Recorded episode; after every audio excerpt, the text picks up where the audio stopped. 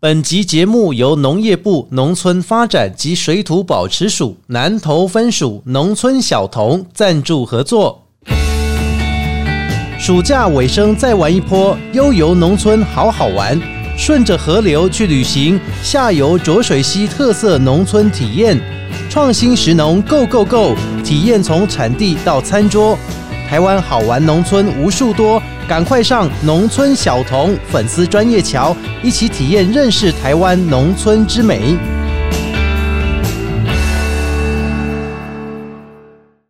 不管今天心情开心、难过还是一般般，欢迎大家一起来到阿国侠土豆、阿国假偷刀、阿国 Just Talk，我是阿国。今天呢，不假偷刀。改假香蕉，探索食农教育，邀请来自南投吉源果观光工厂的黄志玲行销经理，跟我们分享吉吉山椒的故事。一百一十种来自世界各地的椒种，像食用椒、观赏椒，走进食农教育友善基地，香蕉全利用，从香蕉皮到香蕉丝，从饮食到工艺，六级产业超出你的想象。闻椒香，吃椒味。透过五感体验食农教育。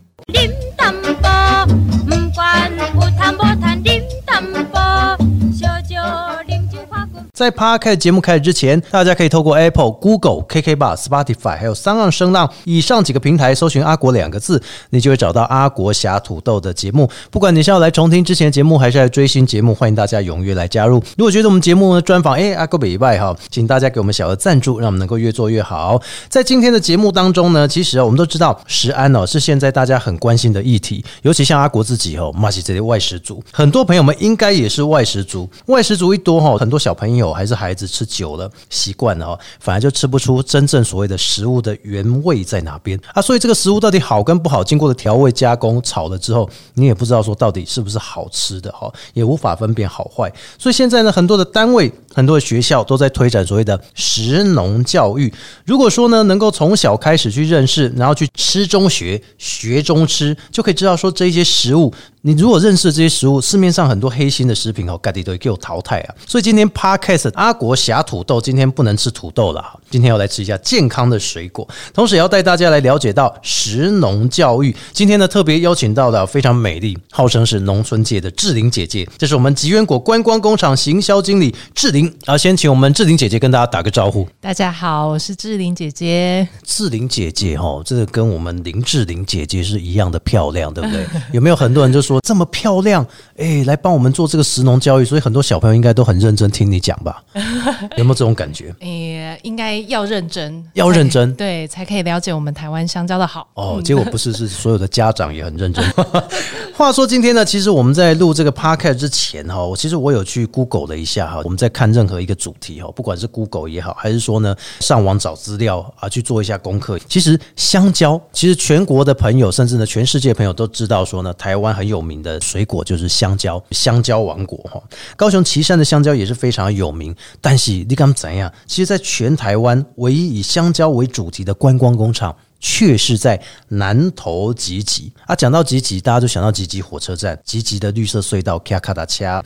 但是集集的山椒。哦，人家说香蕉，吉吉的山椒是赫赫有名哦。嗯，这要请您来帮我们介绍。吉吉山椒哦，它要溯源到很早期之前，就是日本人来台湾的时候，我们大家都知道日本人非常喜欢吃香蕉嘛。对对对。所以他当时候进来台湾，就从台北大量的试种香蕉，结果发现，在南投这个地区，这个山坡地。有一种叫仙人蕉种，仙人蕉很特别的土壤。呃，对，因为它长得比较高一点，然后比较瘦一点。结果他们发现说，这个仙人椒种吃起来的口感非常的香 Q 好吃，然后才知道说，原来在南投的这个山坡地这里栽种出来的我们所谓的山椒是是特别的香 Q 好吃哈。那山椒跟香蕉怎么不一样？刚刚阿国有提到说，我们的岐山那那边是属于平地椒，是。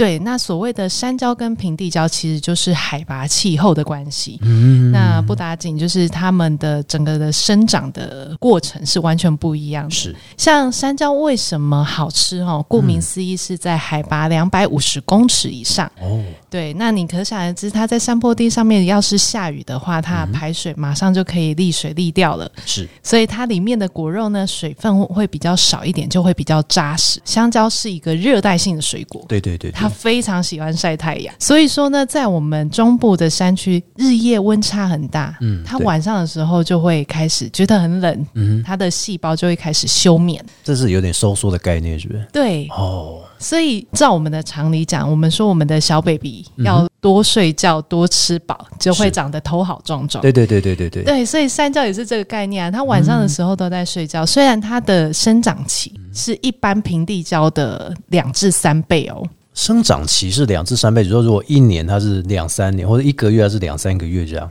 嗯，对，像一般平地胶的话，它的生长期是八到十个月。八到十个月，它等于是一年可以两收。哦，对，然后我们这边的山椒呢，一年只能一收，哦，一年采收一次。对，它的生长期是平均十三至十八个月，嗯，甚至到我们海拔可能六七百公尺以上，会到两年，你才吃得到这一串香蕉。所以那个香蕉，我必须还要再等两年，在山上才吃得到。对，哦，但是这种香蕉非常的稀有，通常都是在啊，我们一般种山蕉的蕉农的家里面，自己就会分享完了，因为它是比较特别，而且数量比较不多，对不对？对我曾。曾经有吃过，它吃起来是非常像那个马吉的口感。马吉哦，对，香蕉吃到像马吉哦。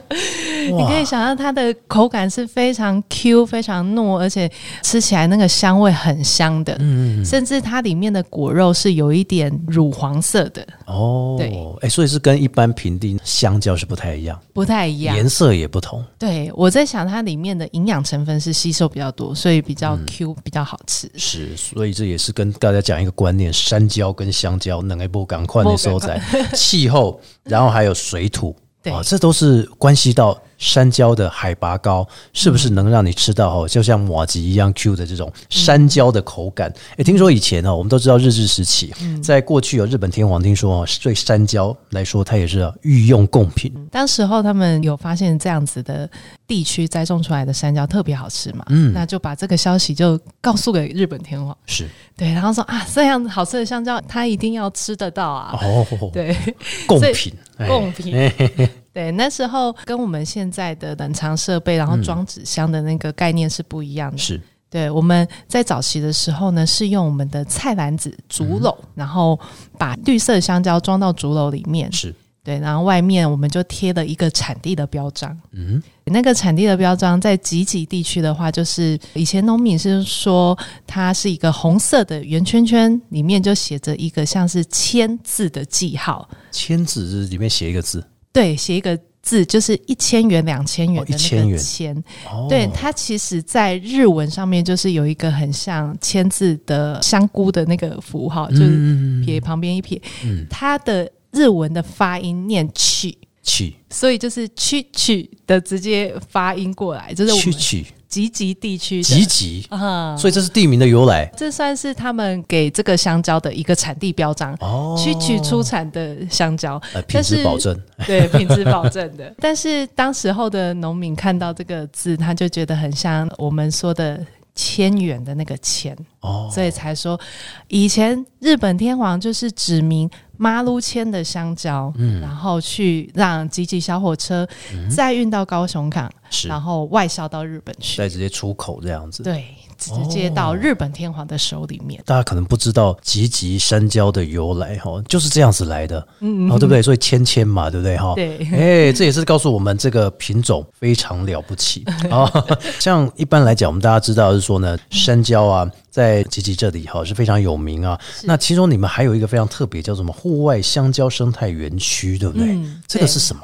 我们现在在集集大坪的那一块啊，嗯，啊、以前其实是我本身是第五代的蕉农了，第五代了，对 我们哦家世代都是种集集山椒，是对，然后在那一块地区呢，就是从民国二十八年，我们家族就在那里栽种香蕉，嗯，对，所以这个园区呢，原本是一个外销选习场。是因为我们栽种香蕉的面积有减少，所以那边的话，我们就把它变成是一个示范区域。我们认为说，台湾就是一个香蕉王国嘛，对对对，对，那应该要把香蕉不同的面貌都介绍给我们的一般大众。所以我们在原本大坪这个地方，就把这个园区栽种了一百一十种不一样的香蕉品种。所以这也是告诉我们大家说呢，一百一十个是世界各国不同品种这样。对，但是其实香蕉在全世界的品种有一千多种，那、我们只是十分之一，一而已。那之后还会不会再扩增？呃，这是目标啊。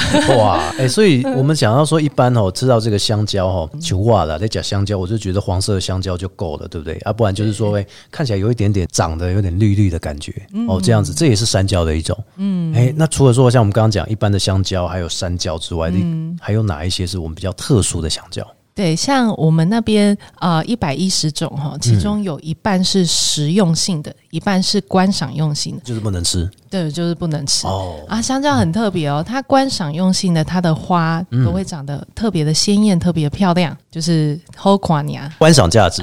哎对，那另外一种呢，就是我们一般看到它的花是像珠心一样，是一个紫色的，但是呢，它长出来的果实就很多不同品种喽，哦。有印尼大刚果胶，有泰国主食胶，有蛋胶，然后有红皮苹果胶。那在我们的园区最特别一种，就是粘在一起的，长得像贝壳一样，哦，叫做蛤蟆胶、蛤蟆中文叫什么？蛤蜊，蛤蜊胶，这可以吃吗？这可以吃的，这可以吃哦是实用性的。哦，它因为它本身就是跟邻居长得比较近，所以整个都粘在一起，是很像贝壳。可是其实它是在泰国那边的一个品种。嗯，在泰国那里，它有一个学名叫做 praying hand，就是合掌胶，合掌就是两只手合在一起拜拜啊，那对样哦。但是我们引进来之后呢，农民就发现说，它其实更像我们台湾的蛤蟆、蛤蟆，蛤蜊，所以你可以知道我们台湾的农民哦，想象力很丰富，真的。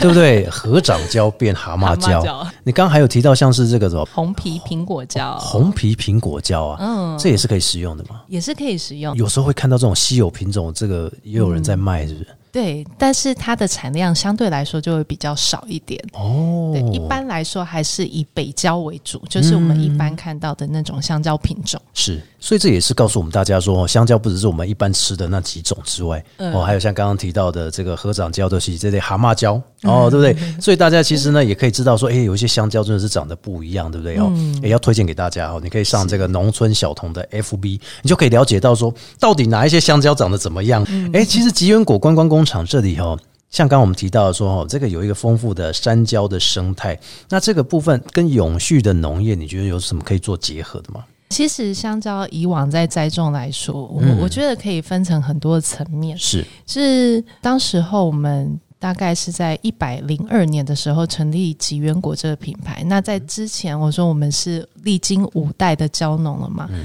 但是我们在这之前都是以生鲜的香蕉去贩售为主。香蕉树成熟之后你就直接卖这样，对对对，哦黄香蕉、绿香蕉这样子。是但是我们呃发现，台湾虽然是一个香蕉王国，嗯是一个香蕉宝岛，对，但是我们对于香蕉的吃法非常的局限。就是直接把它的皮剥起来吃嘛。对，或者是说我了不起，把它黄香蕉加到巧克力蛋糕，哦哦，超搭的。哎，我记得了哈，就是在吉吉这边我也吃过一个，就是它也搭配了冰淇淋，嗯然后再佐一点巧克力酱，嗯哎，这个也蛮好吃的哈。对，哎风味也是很独特，但是吃法就是比较局限在甜品。我们有发现到说，其实香蕉一整棵树都可以来去做运用。哦，对，然后最主要我们要推广一个理念哦，就是要改变台湾对于香蕉的一个吃法。是就不是只是单纯的剥皮吃了哈。对哎，从根本解决掉吃的问题的话，就可嗯以去解决到那个产销失衡的一个状况。是是是，对，所以先来介绍就是香蕉怎么样去生长好了。嗯，其实从香蕉叶然后到香蕉的假茎，然后到香蕉的花，它一整棵树都是可以做运用的。所以全部都可以拿来运用。对。哇，这么厉害！对，但是呢，一般我们农民在栽种的时候，包含说它在生长过程当中，他们会切除掉多余的树叶。那这些树叶是不是能够来去做一些包材？树叶，我是记得听说好像香蕉叶是比较大，对不对？对。然后它是可以拿来包什么果子还是什么？嗯，哎，啊，只差不能拿来包粽子，也可以包粽子，也可以包粽子啊！哇。对啊，像原住民就有很多的像月桃叶啊、甲姜酸叶啊，去包裹他们小米料理嘛。那香蕉叶可不可以？对，这样听起来好像都可以。然后像我们在闽南的米食文化当中呢，它就有用那个安菇桂下面垫的那个叶子，也是香蕉叶啊。啊，下面垫的是香蕉叶。对。它有用月桃叶，有用香蕉。对对对对，月桃叶是比较常见啊。原来也是有香蕉叶的。哎，现在不讲还不知道，讲了真的是长一智。我跟你讲，对。所以吉源果真的好厉害。我发现，其实如果你有上网去了解一下，或是粉丝专业，或是相关的内容报纸哈，其实前阵子吉源果又代表台湾农村去参加日本富山的第十八届食育推进全国大会。是哦，那个共同推展台湾丰饶的物产，还有食农教育的推展方案呢。所以。吉源国的场域也是食农教育友善基地，这个名词听起来哦，可能很多朋友听起来哦，好好像不一样专业哦，超厉害的。哎，问一下志玲，什么叫做食农教育友善基地？这个是什么？全香蕉利用的这一个概念，是我们希望可以推广给来自世界各地的民众哈。嗯，对，因为我们发现说要从根本去改变香蕉的吃法，可以它切入的面向有很多。嗯，第一个就是绿香蕉可不可以来去做入菜？哦，这个也是大家在讨论的部分呢。对，然后像是香蕉皮可不可以来去做活用？那刚刚提到的那个香蕉花。哎，也可以来去做一个入菜的一个概念。是香蕉皮一般听到就是不喜欢踩到嘛，然后滑倒嘛，陷害人专用。但不是的哦，香蕉皮其实有很多用法，对不对？对，老一辈的人说，嗯，细短失恋要吃香蕉皮。这个我也听过。对，但我还没试过。你可以尝试看 看，可以吃是不是？哇，所以它真的是这样子啊？对，它其实里面含有一种叫做色氨酸。色氨酸，嗯，对，这个色氨酸的话，我们吃进去是可以分泌快乐的血清素，嗯嗯，让你心情就愉悦起来。是，这也是告诉大家说，其实香蕉从头到尾都可以利用的过程，它还有包含了像是里面的物质、里面的成分，这些都是对人体有益的。对，这一次就是由我们水保局这边辅导，然后带我们到日本的食育推进会。那其实我们来去做交流之后，发现说我们台湾的农场很厉害。那我们要怎么样去把它透过教育的方式，去让我们的民众可以更了解到产业的部分，是更深入哦。那现在像我们的园区啊，我们主打说你要栽种好的一个农产品，前提呢是你要有好的环境，是。那这个好的环境呢，我们才可以栽种出一个好的农产品。那这些好的农产品无毒的，吃到我们人体又可以促进我们健康，它其实是一个善的一个循环。哦，在我们的园区里面呢，我们也有在推广去做食物友善标章，它的概念就是。不仅是石虎，还有其他的野生动物，它其实是可以跟我们的产业来去做共存。任何的一个产业链接，它都是非常重要的。对，嗯，我觉得我们的这一代就是要开始去思考，说去怎么样永续跟结合，就是环境环保的议题。是全香蕉利用的概念，也是让小朋友或者是民众到我们的香蕉园里面，他可以去发想说，怎么样去做他的午餐。是。以往的农业社会，因为它没有这么便利的塑胶啊，就是因为他的生活不便利，打开门看到就是香蕉园。那我要怎么样去运用这一些资材，是去做这些东西？所以以前的人哦，真的是还蛮有智慧的。对，他可以说像香蕉叶就可以拿来包很多的东西，对，用一个线的啊去做一个牵引，然后再加上刚刚讲香蕉本身就可以吃，对，然后还有像是你说香蕉皮也可以拿来入菜。对啊，那很多东西其实都是从一开始你在看到的这个香蕉的树当中，然后一直到现在的餐桌当中，哎，这真的是非常辛苦的一件事情哦。你有没有就见了很多农民，去跟他们聊一聊？呃，香蕉栽种的生产过程，当然就是每一个不同的品种的产业，农民都是非常辛苦。是是是，对。那我们刚刚有提到说，就是其实香蕉生长一生，它很特别，因为它。本身是草本植物，是，所以它收割完这个香蕉以后呢，这个香蕉树是要被砍掉的。对对对，对，那呃，以往做法就是让它躺在我们的园区里面，变成肥料。是对，但是香蕉的假茎呢，它的叶鞘是充满韧性的。嗯，那我们可不可以把这个纤维取出来去做其他利用？以前的农业社会，它其实就是取这个丝，嗯来去做一些绑香蕉的套袋，嗯嗯，不要让香蕉晒伤。是，对，但是又是一个运用到生活的一个智就慧。是等于说全部能利用就多利用了。对，哦，那我们要怎么样透过教育的方式，就是跟民众说香蕉怎么样可以变得好吃？嗯那它要怎么吃？教民众可以怎么去选用优质的农产品，怎么去料理它？是。对我觉得这就是食农教育非常重要的一环。其实刚刚提到的食农教育哈，其实老天爷的食物我们都要珍惜。是啊，尤其呢，我觉得吃是台湾哈最重要的一个长民的文化，所以现在有很多像是包含农村啦，或者是社区啦，他们都会推展所谓小朋友，那从小就要开始去学小小农夫种田的相关的一个活动，比如讲呢，从这个一开始拜蚕桃啊，吼，还有像是这个割稻啊、哦挂丢啊、崩这一些哦，其实这些都是跟食农教育有关的，所以像吃里面去学，或是学里面呢再来吃食物。啊，讲到的这个香蕉，哎，吉源果的食农教育，刚刚这样听起来哦，非常非常厉害。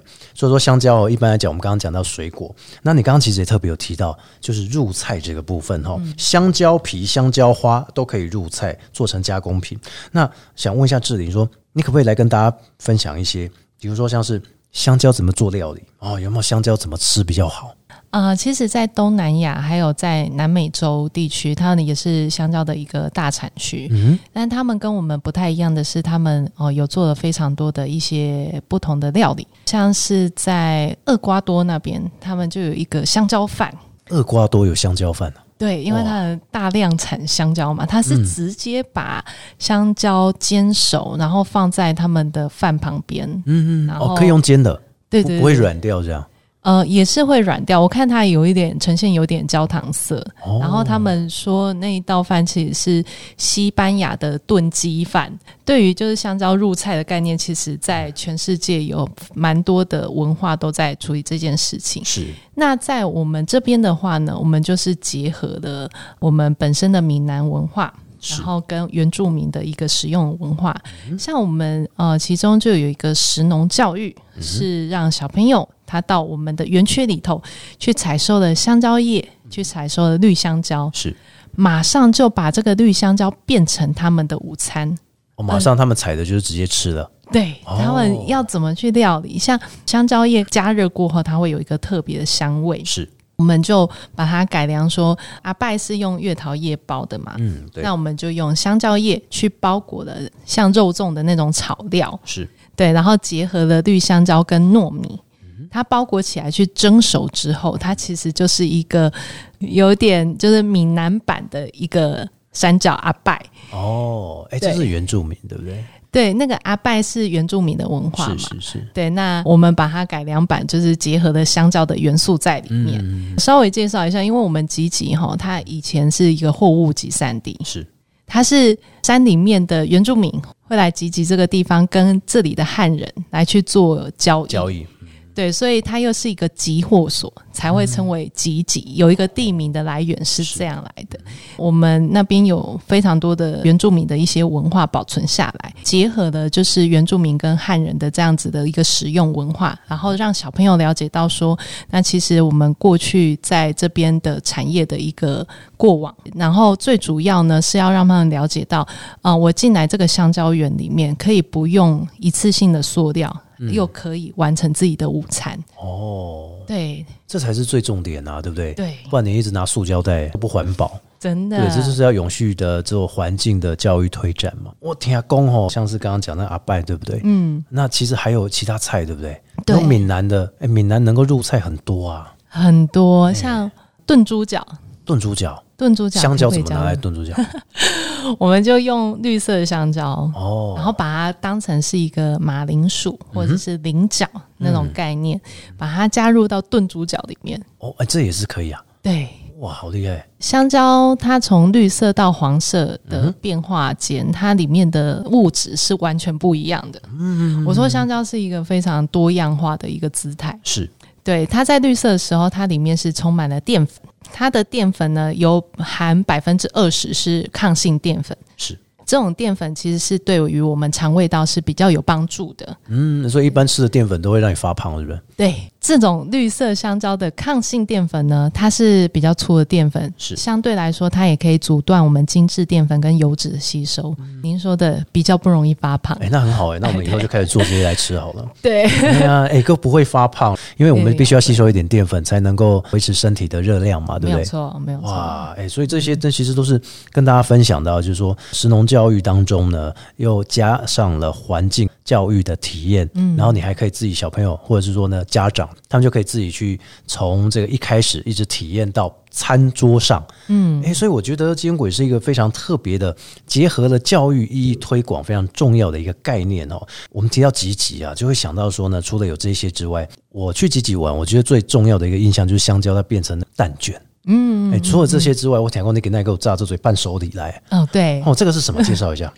我今天就是带那个绿色香蕉下去制作的焦薯薯。焦薯薯，哦，这是你们的食品。嗯，对。哦，然后它是由绿色香蕉去切片之后来去做制作的。嗯，对。那我们这个比较特别，是你在市场上面很难看到。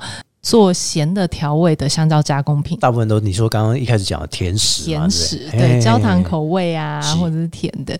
但是我们这种呢，它是有麻辣，麻辣。我现在拿的就就是麻辣，对不对？对。你们还有几个口味？还有芥末、黑胡椒、海盐跟鸡汁口味，怎么那么多啊？对，所以 只要咸的都给它用上就对了。它其实就是跟洋芋片的概念一样。哎，所以我可以吃吗？可以啊。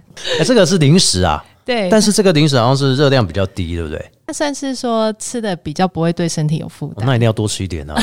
我我吃一下，我吃一下。节目当中哦，讲到吃啊，嗯，大家最开心的，所以我们今天来试吃一下，它脆度也蛮够的哈。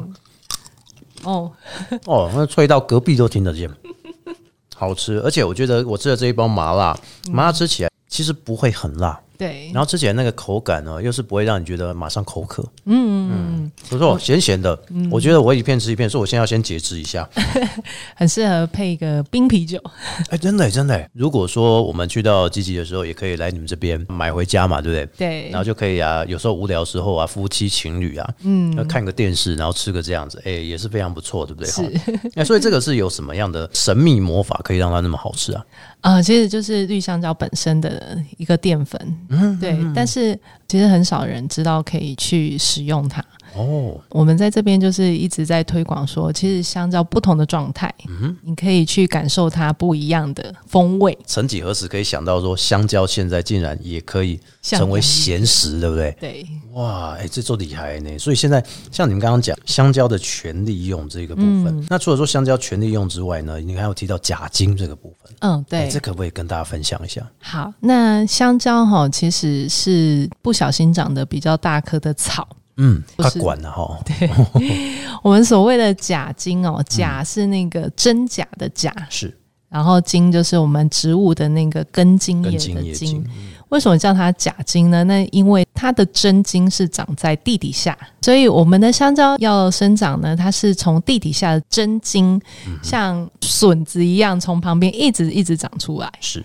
对，那香蕉本身是无性生殖的嘛，我们采收下来的这个中间这一段假茎就变得没有用处了，丢啊那边做丢掉。对，通常农民呢就是直接把它砍除，嗯，然后把它丢在旁边。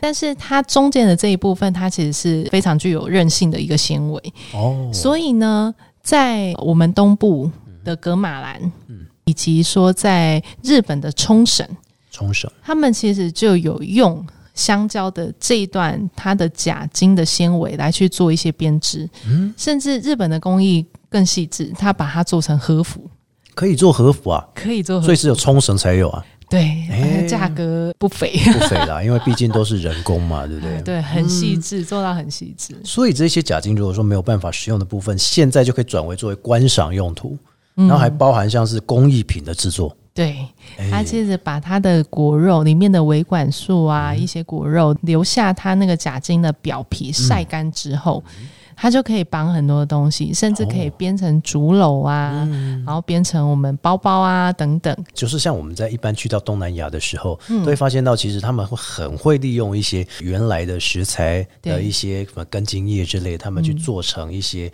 呃工艺品。是。那所以现在我们又发现了一个，就是山椒。或香蕉，那其实呢在甲金这个部分，它就可以拿来作为编织或者作为工艺品。对。这也是台湾之光哎、对，像我这一次去日本的富山呢、我就是带甲胄中间的比较嫩的那个纤维，然后把它打成碎屑之后哦，带过去造纸。可以做成一张纸哦。嗯，那可以做成一张纸，哇，阿、啊、在写起来感觉怎么样？还是用毛笔写的？它比较有手感啊，有手感 比较粗一点。哎、那很特别。人家一般来讲就是说再生利用，但是不是、我们这个是把原来的这个植物啊重新利用。对，大家哦，如果没有听到今天节目，都不知道说哦，超乎想象的内容。所以吉源果不只是说吃喝玩乐，也可以学到很多的知识。嗯，所以请这个志玲再次的跟大家分享的呢。像我们现在有在推平交道餐桌，哦，对，因为刚刚有提到说我们的园区呢，它有来自世界各国一百一十种的香蕉。嗯，它其实除了香蕉本人，它从绿色到黄色有不一样的风味之外，它不同品种也有不一样的风味。嗯，像我们刚刚讲到的蛤蜊胶，它其实就带有一点芒果的风味。哈、它蛤蜊，然后又芒果，对，它没有蛤蜊味哦。对，这个是蛮特殊的。刚刚讲到红皮苹果胶，它有一点酸酸的苹果味。哦，这个就有了哈，因为毕竟有苹果两个字嘛。对对对。嗯，然后以及蛋椒跟玫瑰椒，它其实是有带有一点花香味的。嗯，因为我们都知道南投县是茶叶大宗嘛，对对对对，对。那我们有一个是叫做茶道，教人家怎么品茶。品茶，嗯，那品茶跟香蕉有什么关系？对，我们就运用这个茶道的仪式感，嗯，然后带入了六感体验。我们进来的时候呢，就是先让他感受一下我们的山椒，它的香味，它的外观，先闻其味对，哦，然后再摸一摸它的里面的果肉，其实很扎实的。对着我们的吉吉大山来一个 banana c o m b i 哦 进山仪式。进山仪式都有。入席之后就会有一个用四种不同的戒指、不同的饮料。从最淡开始，我们会用日月潭的台茶十八号。嗯，对，你们会想要放哪一种香蕉？如果是红茶的话，红茶会想放哪种香蕉啊？红茶当然是去油解腻嘛，对不对？嗯是这样吗？嗯，去腻，那香蕉就要放，那不就一般的香蕉就可以了吗？啊，一般的香蕉的话，我是把它结合香草跟气泡水，就是弄得比较清爽的夏日饮品。所以要用山椒。嗯，对。那红茶的话呢，我就搭配有一点酸酸甜甜的，嗯，红皮苹果胶。我就刚刚提到红皮苹果胶，对，我们是有一般有苹果红茶嘛，对对对对因对，为取它的那个香味。那嗯，香蕉可不可以？香蕉也可以啊。对啊，所以就把它的优势带出来。哎，真的呢，香蕉还可以入茶哦，嗯，这我还是第一次听到，哎，对，我们其实就是用香蕉本身不一样的性格，是，然后带入我们在地的一些不一样的一个饮料的介质，嗯嗯，对，然后把他们的一个优势呢带出来，让民众用这种比较冲突的、直接的。他们自己去感受它在口腔里面的那个味道，去咀嚼，会比吃原本香蕉本人还要更印象深刻其。实香蕉本来就很好吃了呃，，对啊，但是要如何再发挥，让这个本人能够做的更多人哦。更厉害。人家在讲哦，偶像团体也要很多个，对那菜色才会均匀。对，香蕉也要做成很多道，嗯那菜色才会更好吃。我觉得今天志玲跟大家分享真的蛮不错的。嗯哎呀，尤其说呢，像刚刚提到的，我们食农教育就是要将一些香蕉的内容推广，或者说呢，将我们这个农业的推广呢，能够嗯让很多的大小朋友们知道说，到底这个东西怎么来，然后从这个怎么来的过程当中，一直到我们餐桌上的美食。嗯，哦，还有它还可以有一些附加价值的利用，我觉得这个真的非常不错，很期待，就是说我们要怎么样去打造这个香蕉的产业，把国际化更响亮，这样呢？近几年的话，其实我们有努力的来去呃推广这个嗯。吉吉山椒的一些文化、啊、地理、历史背景。嗯那最主要传承在这个土地上的人们哈，哦，对，像我们就呃致力于去研发各种不同的一个香蕉的产品，提到的那一些绿香蕉、黄香蕉，嗯，甚至我们现在有把它开发成是原料的部分。哦，对，刚刚的那个绿香蕉，我们就把它做成绿香蕉粉。那我们希望说，呃，香蕉是可以被整个年龄族群是可以去接受的，是让它变成是一个我们在餐桌上可以。见到的长明文化是，那还有包含说香蕉皮，我们现在也把它做成香蕉皮粉。嗯，那这个是有根据的哦。像我们今年美国他们就有一个期刊的报道，他们是专门就讲说香蕉皮粉这个东西是可以去替代面粉作为烘焙的一个替代品，所以它可以做面包，它可以做面包。哇，好神奇！对，那其实它不是完全就替代面粉啊，那它可以像米谷粉那种做法。而且他们研究指出，就是香蕉皮里面它含有钾离子啊、镁离子啊、B 群那一些微量元素嘛，比较营养之外，它还可以。保有烘焙的一个湿润度，口感更好吃。那为何不用？对呀，对以后哦，我们台湾出很多的烘焙师傅啊，到法国去做甜点的比赛，香蕉就可以派上用场了。对啊，嗯，就不是只是装饰啊，对，它不是只是说放上面装饰嘛，对不对？它也可以做成这个食材的原料本身。是真的，大家听到吉吉的山椒，现在都是一直在压抑当中，怎么可以做出这么多种特别的变化？嗯，哎呀，所以我觉得今天哦，志玲来到我们节目当中跟大家分享这么多，我觉得你如果说想要透过听了解，那还不够，你还不如说呢，直接哦，透过这个农村小童的 FB，还是说呢，你可以直接到这个吉源国这边，嗯，来亲身的去了解、去体验一下，你就知道说，原来咱台湾哦，市农教育推展这么好，尤其再加上很多的朋友们不太了解的，像我们的积极的山椒。趁这个时候去玩，不要只是去积极逛火车，逛完就走了嘛。嗯，啊，不要只是去积极啊，那个绿色隧道走走，你可以来体验一下，两三天有有都没关系哈。嗯，所以这个部分我们也很希望说，透过志颖的分享，让大家了解到说，暑假还有一点时间，大小朋友们记得就可以来到吉源国的观光工厂来玩。不管是任何农村好吃好玩好学的哈，欢迎大家可以到我们农村水保署的南投分署农村小童的粉丝专业来看，透过体验来认识台湾农村之美。所以在这。边呢也要非常的感谢志玲来跟我们分享这么多，好，真的感谢你，谢谢，谢谢。在节目最后，透过 Apple、Google、KK Bar、Spotify 还有三万声浪以上几个平台，欢迎大家踊跃的来收听阿国侠土豆，我们下次见，拜拜。